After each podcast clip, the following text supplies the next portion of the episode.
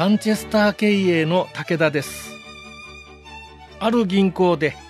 45歳を過ぎた人を対象に社内研修をした時銀行を退職した後は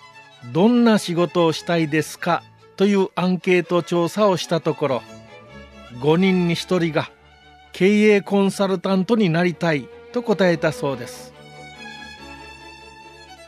銀行マンに限らず会社に勤めている人の中には将来経営コンサルタントになってみたいという人が少なからずいるはずです。さらに中小企業の社長の中にも後継者に経営を任せた後これまでの長い経験を生かして経営コンサルタントになってみたいと考えている人もいるでしょう。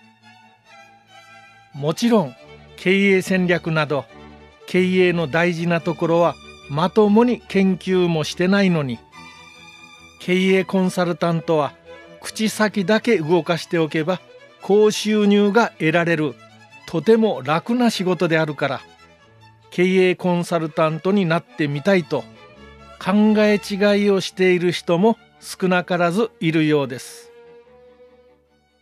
厳しい経済環境が続いていることから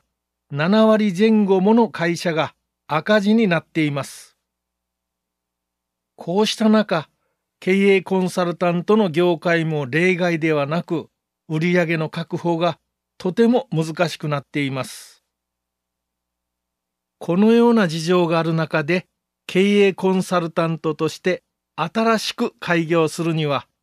以前よりも高い戦略知識や高い営業技術を身につけておかないと、経営を軌道に乗せることが難しくなっています。この教材は、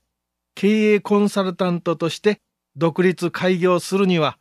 どのようなところに注意をしていくべきかについて説明しております。